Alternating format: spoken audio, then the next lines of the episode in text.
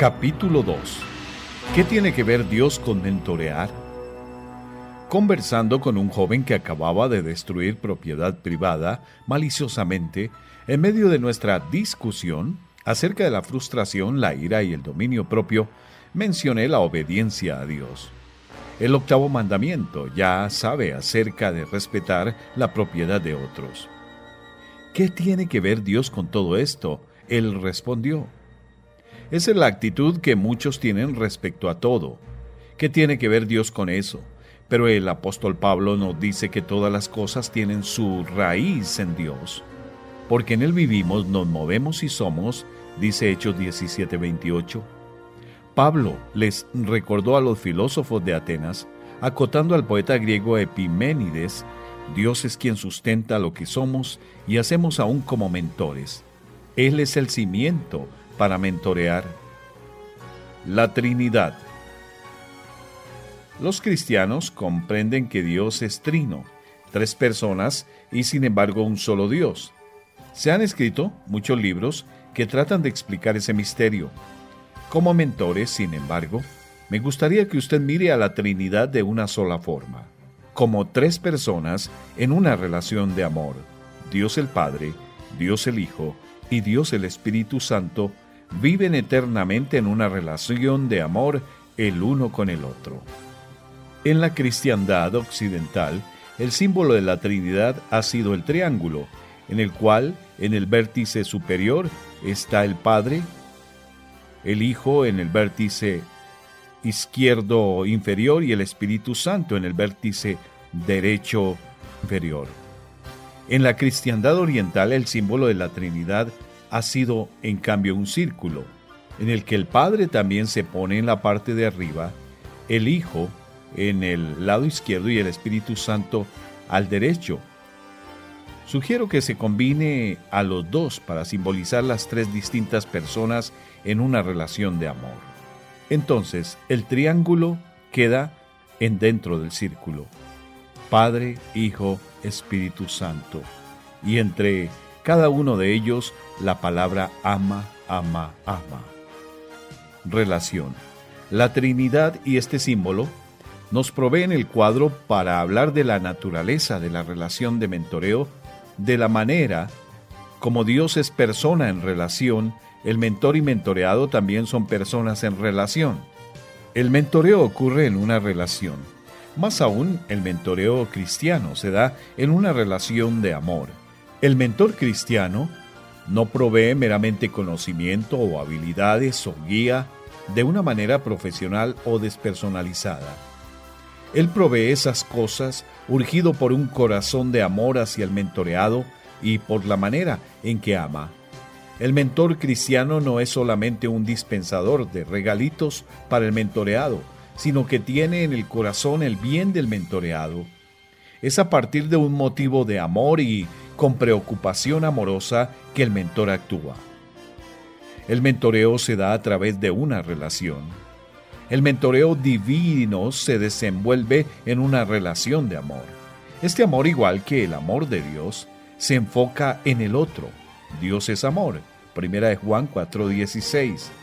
Dios, el Padre, ama al Hijo. Este es mi Hijo al que amo. Mateo 3:17, 17:5 Segunda de Pedro 1.17 y Juan 17.24. Y el Hijo ama al Padre. La Trinidad es una comunión de amor que fluye de uno a otro. El mentoreo se da solo en condición de comunidad. El amor de Dios es dar, enviar, un amor que se centra en el otro. De tal manera amó Dios al mundo que dio a su Hijo unigénito, Juan 3:16. Ver también Primera de Juan 4, del 9 al 10. Esta es la manera en que sabemos lo que el amor es. Jesucristo puso su vida por nosotros. Primera de Juan 3:16. Queridos amigos, puesto que Dios nos ha amado tanto, nosotros también debemos amarnos los unos a los otros. Primera de Juan 4:11. El amor del mentor cristiano es una entrega de sí mismo. Es un amor centrado en el otro el mentor tiene una relación no por su propio bien, sino por el bien de su mentoreado. Es en este vínculo de amor ágape que se da un mentoreo profundo de transformación de vida. Comunicación. Hay también comunicación entre el Padre, el Hijo y el Espíritu Santo en la creación. Dios dijo, hagamos al hombre a nuestra imagen y a nuestra semejanza. Génesis 1.26. En la torre de Babel Dios dijo, ahora pues, descendamos y confundamos su lenguaje. En Isaías el Señor dijo, ¿a quién enviaré y quién irá por nosotros? Isaías 6.8. La comunicación es la clave para mantener una relación de amor. Escuchar y conversar también son fundamentales para relación de mentoreo. El mentoreo se lleva a cabo dentro de la relación y a través de la conversación. La comunicación es la clave para mentorear. Escuchar, hacer buenas preguntas y compartir apropiadamente son todas destrezas que un buen mentor necesita tener el Padre y la creación. Es verdad que cada persona de la Trinidad está involucrada en la creación. Creó Dios.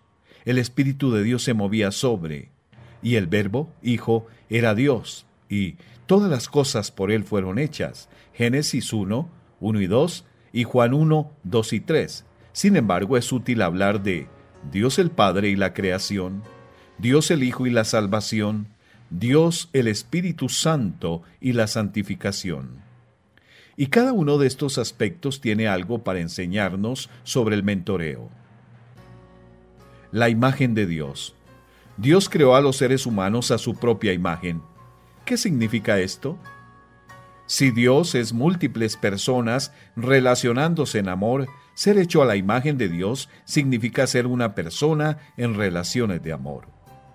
Esto está indicado en el registro creacional. Y creó Dios al hombre a su imagen. A imagen de Dios lo creó. Varón y hembra los creó. Génesis 1.27. El ser la imagen de Dios significa que somos personas en relaciones múltiples de amor. Primero, Dios nos creó para estar en una relación amorosa con Él.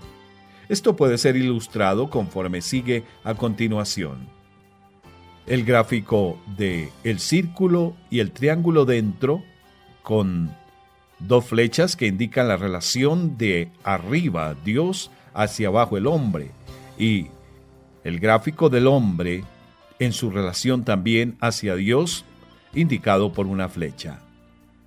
Segundo, fuimos creados para tener una relación amorosa con nosotros mismos, no para estar enamorados de nosotros, eso es narcisismo, sino para estar amándonos. De esta manera el mandamiento amar a tu prójimo como a ti mismo. Esto podemos representarlo en nuestra persona con un corazón. El mismo gráfico del círculo con el triángulo adentro y las dos flechas, una relación de arriba abajo y la otra de abajo arriba, y abajo la figura del hombre con un corazón. Tercero, fuimos creados en relación amorosa con otros que se representa en una relación matrimonial de hombre y mujer. El gráfico Dios, representado en este caso por el círculo y el triángulo adentro, y las dos flechas que indican relación de arriba abajo, Dios al hombre con su corazón y el hombre con su corazón hacia Dios. Y al lado del hombre otro gráfico, en este caso un gráfico femenino también con su corazón y dos flechas horizontales recíprocas. Cuarto, nosotros fuimos hechos para estar en una relación de amor con el resto de la creación, de nuestro ambiente, del mundo a nuestro alrededor y el cual fuimos creados para gobernar o manejar. Dibujemos esto como un globo. Entonces, el gráfico del círculo y el triángulo que representa a Dios, más abajo las dos flechas, una hacia abajo y otra hacia arriba, y la figura del hombre con su corazón, las dos flechas horizontales con el otro gráfico de una mujer y su corazón, y debajo de ellos el globo terráqueo. Como portadores de la imagen de Dios, todas nuestras relaciones están incluidas. La relación hacia Dios podría denominarse teología. Nuestra relación con nosotros mismos es psicología. Nuestra relación con otros podría incluir cosas tales como nuestro matrimonio y relaciones familiares, relaciones de trabajo, negocios, amistades, sociedad y gobierno, economía y así sucesivamente. Y nuestra relación hacia el mundo podría incluir ecología, relaciones culturales, relaciones internacionales y similares. Ser portadores de la imagen de Dios es un asunto muy exhaustivo. La implicancia para esta forma de mentoreo es que abarca un número amplio de relaciones, de temas y de habilidades. Aunque lo mejor es especificar los temas que el mentoreo cubrirá mediante un pacto de mentoreo, no hay nada que no se pueda abordar. Y en razón de que todas estas relaciones están interconectadas, es bueno que el mentor que esté consciente del hecho de que es un problema, en alguna relación fuera del contrato del mentoreo, dificultades en el hogar o en el trabajo, por ejemplo, podría afectar la relación del mentoreo. Más aún, el trabajo en un área particular puede estar terminada solo para descubrir que hay otra tarea en donde el mentoreo resulta beneficiosa. En tal instancia, sería necesario establecer un nuevo pacto de mentoreo, tal vez con un mentor diferente que resulte mejor asistente en esa área. Rendición de cuentas. Como Dios creó todas las cosas, todas rinden cuentas a Él. Todo el mundo es sujeto de rendición de cuentas a Él como su hacedor. Romanos 9, 20 y 21. Toda persona comparecerá delante de Él y dará cuenta durante el día del juicio. Génesis 18, 25, Salmo 9, 7 al 8, Hechos 17, 31, Romanos 2, 12 al 16 y 2 Timoteo 4, 1, así como Apocalipsis 20 del 11 al 15. Rendir cuentas es algo necesario para las buenas relaciones hay rendición de cuentas en las relaciones de mentoreo. No se trata de que un inferior reporta a un superior, tampoco de que un injusto dé cuenta a un justo. Más bien es algo mutuo sobre lo que se fundamenta la rendición de cuentas. Quien es mentoreado acuerda los términos del pacto del mentoreo para alcanzar el crecimiento necesario. El mentor acuerda promover ese crecimiento, los dos entran en una relación de pacto en la cual voluntariamente se tornan responsables de rendir cuentas. Este reporte entre el mentor y el mentoreado es necesario para el progreso deseado, a fin de alcanzar crecimiento, habilidad o formación del carácter. ¿Por qué es necesaria la rendición de cuentas? ¿Por qué hablar de juicio? porque algo le ocurrió al que portaba la imagen de Dios, algo alteró la relación de amor, ese algo es el pecado. Nuestros primeros padres desobedecieron a Dios en el jardín del Edén, Génesis 2.17 y 3.6. El resultado del pecado fue que Adán y Eva fueron separados de Dios, Génesis 3.8. La relación de amor fue quebrantada. El gráfico sería arriba el círculo con el triángulo que significa Dios. Las dos flechas con un símbolo que indica que hubo allí un quebrantamiento de esa relación. Y abajo, el hombre con su corazón. En añadidura, todas las otras relaciones de amor se distorsionaron y rompieron. La relación de una persona consigo misma fue quebrantada, de suerte que escuchamos a la gente decir cosas como no tengo paz interior o me odio. Adán dijo, tuve miedo en Génesis 3.10, simbolizado por el gráfico del círculo y el triángulo que simbolizan a Dios, las flechas hacia abajo y hacia arriba que han sido quebrantadas por otro símbolo, luego el hombre que ha perdido estabilidad, su corazón está también quebrantado, roto, y él está a punto de caer. La relación de amor entre personas fue afectada. Adán culpó a su esposa. La mujer que me diste por compañera me dio del árbol y yo comí. Génesis 3:12. Al gráfico anterior entonces se le añade a la altura del hombre la relación con la mujer, quien también está simbolizada por un corazón quebrantado, roto, y la relación entre los dos también con otro símbolo que indica quebrantamiento de esa relación. Y la relación de amor entre la humanidad y la creación fue corrompida. Maldita será la tierra por tu causa. Génesis 3:17. La imagen de Dios quedó corrupta y distorsionada por causa del pecado. Cada individuo fue separado de Dios, incluso enemistado de sí mismo, de los demás y de su ambiente. La reconciliación y restauración son necesarias. Las relaciones de amor necesitan ser reconstruidas. ¿Cómo debe ocurrir esto? ¿Quién lo puede hacer? La respuesta es a través de Dios, de su Hijo. El Hijo y la salvación. El enviado en una misión. Jesús, el Hijo de Dios, fue enviado por Dios Padre para salvar a su pueblo de sus pecados. Mateo 1:21. Él estuvo en una misión para reclamar la creación distorsionada por el pecado, el cual fue entregado por nuestras transgresiones y resucitado para nuestra justificación. Romanos 4:25. Mediante su sacrificio en la cruz, Jesús pagó por nuestros pecados y nos reconcilió con Dios. Nuestro amor por Dios fue creado por el amor de Dios, quien envió a su Hijo como propiciación por nuestro pecado. 2 Corintios 5:18. Somos justificados, hallados sin culpa, por medio de Jesús. A través de la cruz y la resurrección, nuestra relación de amor con Dios ha sido restablecida. El gráfico estaría indicando el círculo y el triángulo que significan Dios, y ahora las flechas, la que baja y la que suben, hacen una figura como de cruz, el hombre abajo con su corazón quebrantado. Encarnación. Jesús pudo lograr nuestra salvación solamente volviéndose totalmente humano, pues el precio del pecado debía ser pagado por una persona humana sin pecado. Solamente Jesús califica.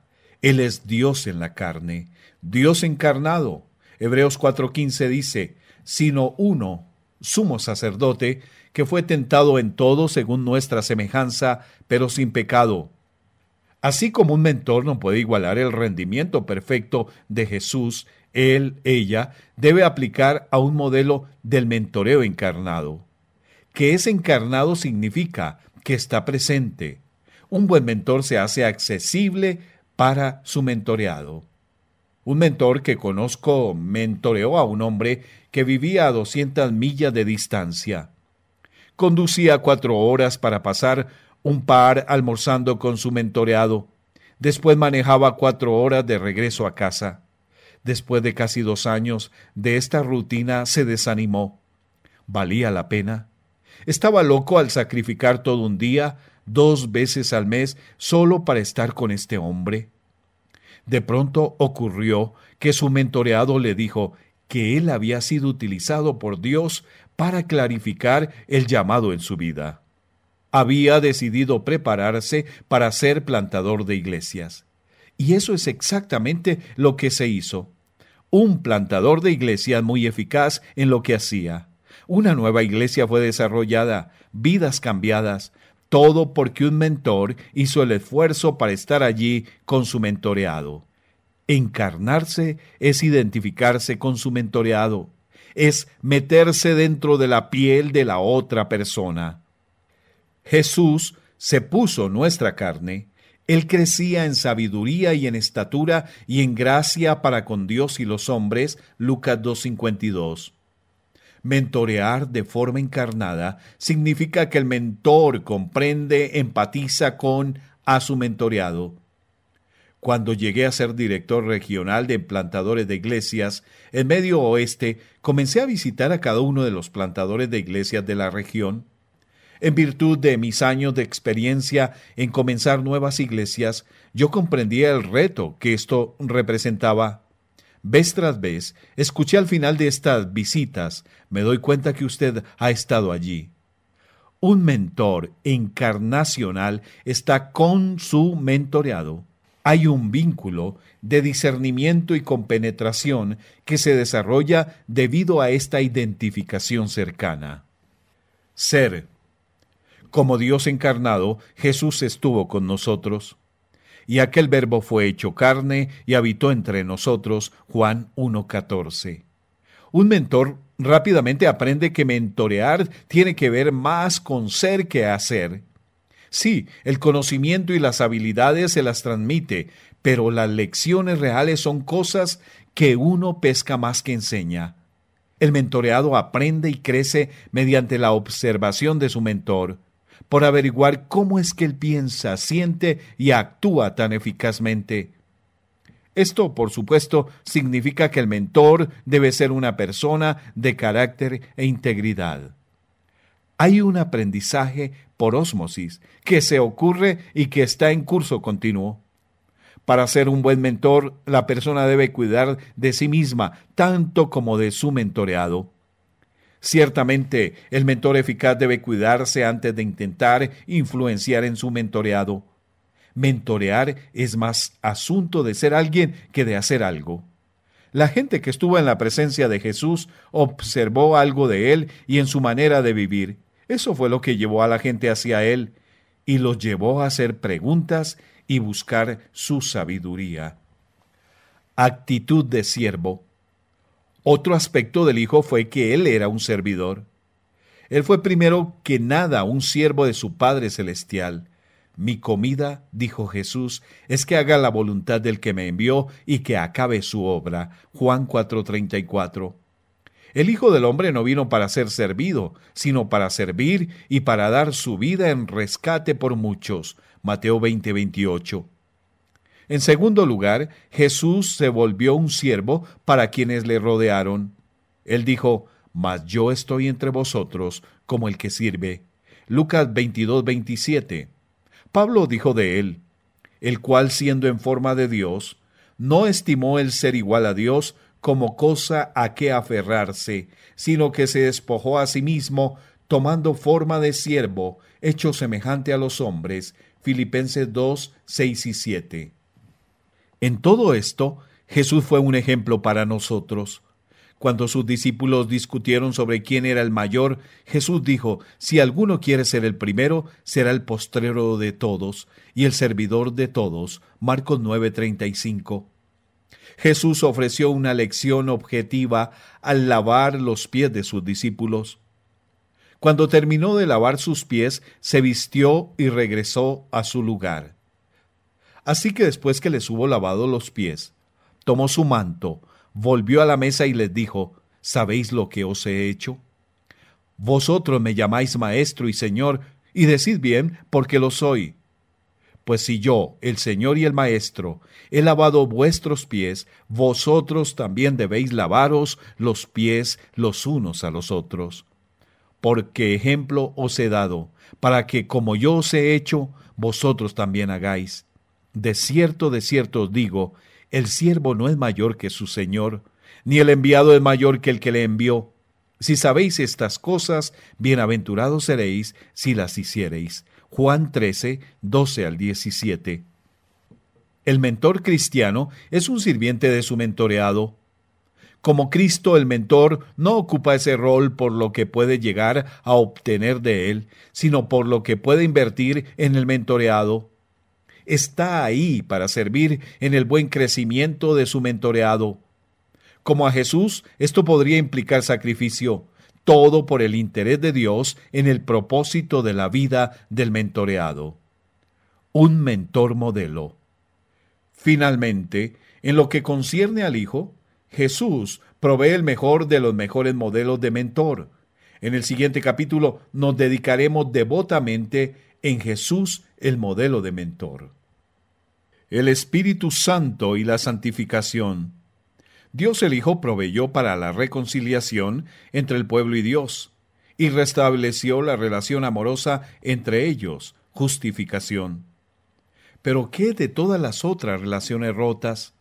¿Qué de la relación de la persona consigo misma, con otros y con su ambiente?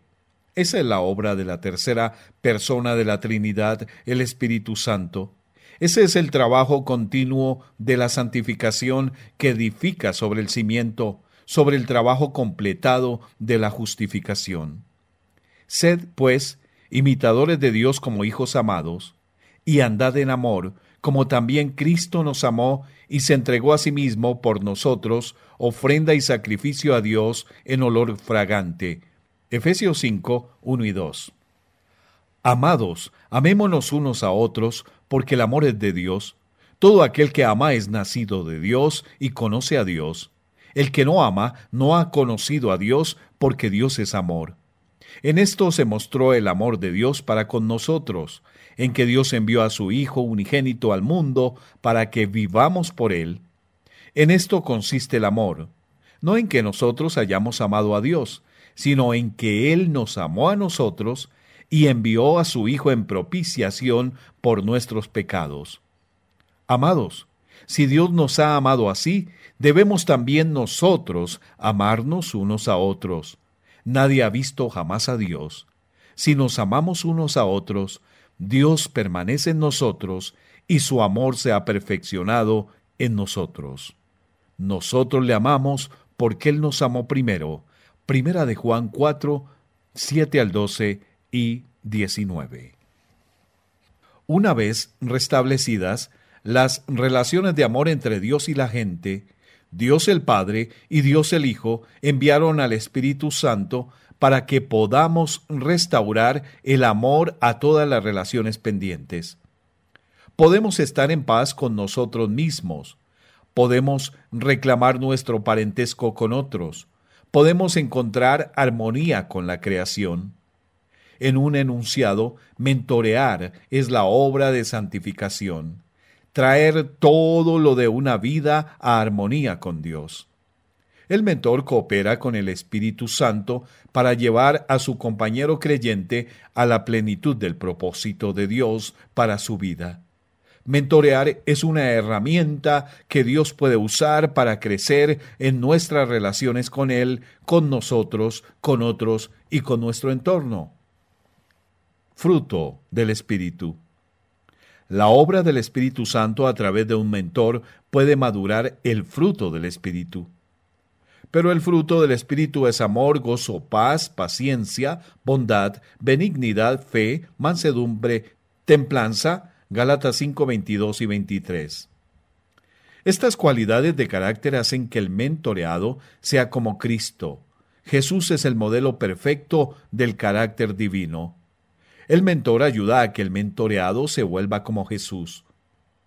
Gary al iniciarse en su carrera misionera en Nicaragua, intentó mentorear a Roberto. Roberto tocaba la guitarra en la iglesia el domingo, pero su vida durante la semana no siempre era como la de Cristo. La gota que derramó el vaso fue que el hecho de que Gary recibió información que un lunes Roberto perseguía en la calle a su esposa con una escoba era un tema de carácter impío. Una pregunta capciosa respecto al fruto del Espíritu es ¿cuántos frutos del Espíritu hay? Muchos cuentan de la lista de frutos en Galatas 5 y responden nueve, y es incorrecto. El pasaje dice, el fruto, singular, no plural, del Espíritu es. El fruto del Espíritu no es como una canasta que contiene manzanas, bananas, uvas y otras frutas más. Más bien es como una naranja que tiene muchos segmentos pero es una sola. ¿Por qué es esta diferenciación importante? Porque, a diferencia de los dones del Espíritu Santo, que son distribuidos a diferentes individuos para que gente diferente tenga diferentes dones, cada cristiano debería manifestar cada uno de los aspectos del fruto. Un mentoreado no puede decir a su mentor, bueno, tengo el fruto de amor y gozo, pero no el de paciencia o dominio propio. Lo lamento mucho. No, cada líder emergente en la iglesia debe esforzarse para incorporar todo el fruto. Todos aspiramos a ser como Jesús en todos los sentidos. Me divertí con esto mientras servía en la iglesia como anciano nuestra iglesia tenía la práctica de que los ancianos visiten cada familia por lo menos una vez al año, una práctica denominada visita a familia o visita a casas. Utilicé el fruto del Espíritu como mi tema del año. Leí Gálatas 5, 22 y 23 y planté mi pregunta capciosa. Después pregunté a cada uno de los niños qué aspecto del fruto del Espíritu es el más fácil para ti y cuál es el más difícil. Cada niño ofreció rápidamente lo que encontraron fácil o difícil. Luego fue el turno de la madre. La respuesta de la madre fue la típica. Bueno, el amor viene fácilmente, el gozo la mayor parte del tiempo, la bondad va bien. Creo que con lo que lucho es en el departamento de la paciencia. Podría recurrir más a la paciencia. Finalmente era la oportunidad del padre. La respuesta acostumbrada del varón, no tengo ningún problema con nada.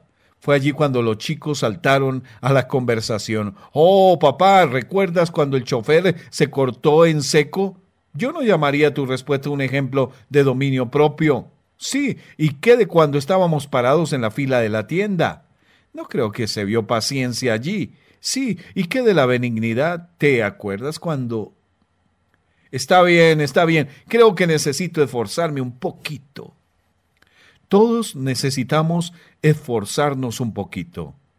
No hay nada como la rendición de cuentas a un mentor para estimular el crecimiento en el fruto del Espíritu.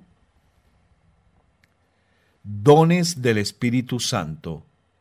Los dones del Espíritu son obra del Espíritu Santo, para que tanto el mentor como el mentoreado puedan beneficiarse conforme exploran. El mentor puede ayudar al mentoreado a descubrir, desarrollar y extender sus dones espirituales. Es importante para un mentoreado entender, primero que nada, que estas habilidades son regalos, no son una fuente de orgullo. No se los usa para enseñorearnos sobre otros, son dones que han de ser recibidos y utilizados humildemente para el bien común de la Iglesia. 1 Corintios 12, 17. La fuente de los dones de uno es Dios. Hay diferentes clases de dones, pero un mismo espíritu. Hay diferentes clases de ministerios y un mismo Señor. Hay diferentes clases de operaciones, pero Dios, que hace todas las cosas en todos, es el mismo. Primera Corintios 12, 4 al 6. El mentoreado puede descubrir sus dones particulares puede tener la confianza de contar con un don, tal vez incluso un conjunto de dones. Pero a cada uno les dada la manifestación del Espíritu para provecho. Pero todas estas cosas las hace uno, y el mismo Espíritu repartiendo a cada uno en particular como Él quiere. Primera a Corintios 12, 7 y 11. Cada uno tiene, por lo menos uno, es un asunto de discernir qué es. El mentor puede asistir al mentoreado para desarrollar sus dones. Una vez que el área del don ha sido identificada, debe asignarse tareas. Libros, CDs, seminarios y clases, recursos en línea, todos pueden ofrecerse para cultivar el don. Si un don ha sido descubierto y desarrollado, a continuación debería ser expandido. Un don que no se utiliza es como un músculo atrofiado. Escucha a los apóstoles Pablo y Pedro puesto que nos encontramos modelados tras estas partes del cuerpo de Cristo, que están formadas excelentemente y que funcionan igualmente de forma excelente, avancemos y seamos aquello para lo que fuimos formados, sin ninguna comparación envidiosa u orgullosa entre nosotros o pretendiendo ser algo que no somos. Si tú predicas, simplemente proclama el mensaje de Dios, nada más, si ayudas, solamente ayuda. No te apoderes. Si enseñas, ciñete a tu enseñanza.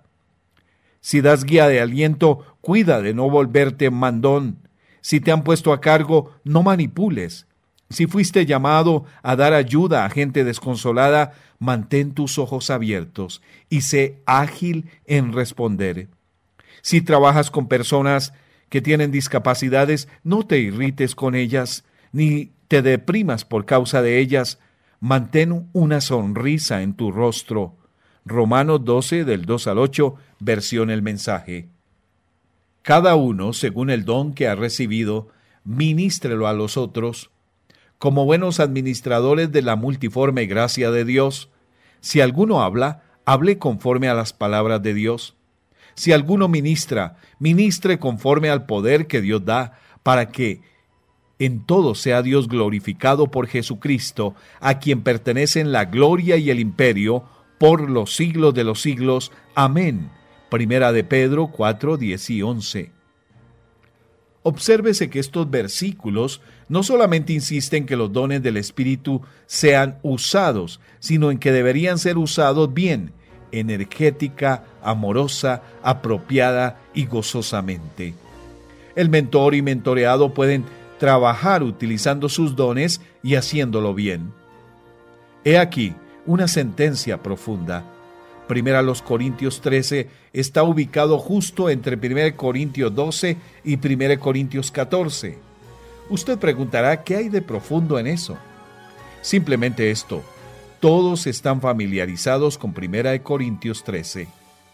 Es el capítulo del amor. Escuchamos la lectura de este capítulo todo el tiempo en las bodas. Lo que la gente no sabe es que este clásico sobre el amor está en contexto de una discusión sobre el uso de los dones espirituales. La gente de la iglesia de los Corintios no carecía de ningún don espiritual. 1 Corintios 1.7. Su problema no era un déficit en el número de dones, sino una manera dominante de usarlos. Estaban llenos de orgullo sobre sus dones y no los utilizaban humildemente para bien de otros. Competían con sus dones en lugar de complementar a otros con ellos. Estaban haciendo mal uso de sus dones, abusaban de sus dones, los ejecutaban con falta de amor. Así que Pablo los instruye en un camino más excelente. Si yo hablase lenguas humanas y angélicas, el don de lenguas, y no tengo amor, vengo a ser como metal que resuena o címbalo que retiñe. Y si tuviese profecía y entendiese todos los misterios y toda ciencia, el don de ciencia, y si tuviese toda la fe, de tal manera que trasladase los montes, el don de la fe, y no tengo amor, nada soy. Y si repartiese mis bienes para dar de comer a los pobres, el don de dar, y si entregase mi cuerpo para ser quemado, el don de mártir, y no tengo amor, de nada me sirve. Primera los Corintios 13, del 1 al 3. Recuerde el fruto del Espíritu. El fruto del Espíritu es amor. Los corintios tenían los dones del Espíritu Santo, pero les hacía falta el fruto del Espíritu. Un mentor puede ayudar a su mentoreado a saber cómo utilizar sus dones de una manera amorosa, edificante para la iglesia y que glorifique a Dios. Conforme un mentoreado en la iglesia descubre sus dones espirituales y aprende a usarlos de una manera amorosa que edifica a la comunidad de Cristo, debe estar bien enterado que no posee todos los dones. El líder de la iglesia es guiado para servir dentro del área de sus dones. Hay una humildad que se obtiene con el reconocimiento de los dones que uno tiene y los que no tiene. Esto, a su vez, guía a la convicción de que el líder necesita de otra gente y sus dones. El ministerio se realiza mejor en equipo. Los equipos operan mejor cuando cada miembro conoce y contribuye adecuadamente con su don a la gran obra que Dios los ha llamado. Una iglesia basada en los dones cuyos miembros los conocen y los usan, es una iglesia feliz, sana y unificada. Esto da gloria a Dios. Juan 17, 20 al 23. Esto provee un lugar de servicio para cada creyente. El líder de iglesia no puede decir a cualquier miembro del cuerpo de Cristo, no te necesito. Primera los Corintios 12, 21. Habilidades relacionales. La obra santificadora del Espíritu Santo, obrando a través del mentor, tiene que ver con el restablecer las relaciones de amor en cada área de la vida. El mentoreado tiene que llegar a amarse a sí mismo, pero no a enamorarse de sí mismo. Este tipo de líder debe saber cómo relacionarse con otros en la casa, en la iglesia, en el trabajo y en la sociedad. El líder en proceso de crecimiento debe ser educado en relaciones armoniosas con su ambiente en todas las áreas de su vida. La construcción de relaciones es una parte clave del mentoreo. Las habilidades relacionales son críticas para los líderes eficaces. Conocí a un joven con dones y habilidades excepcionales.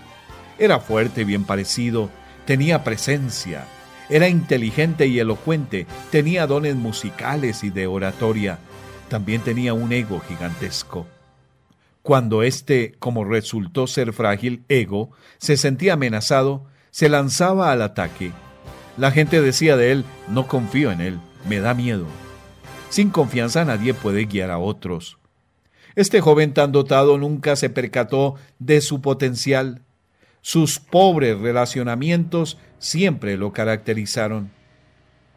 Los mentores de la Iglesia pueden tomar las experiencias de la vida y guiar al mentoreado a su plenitud y armonía, enseñándole a reflexionar sobre estas las experiencias a la luz de la palabra de Dios.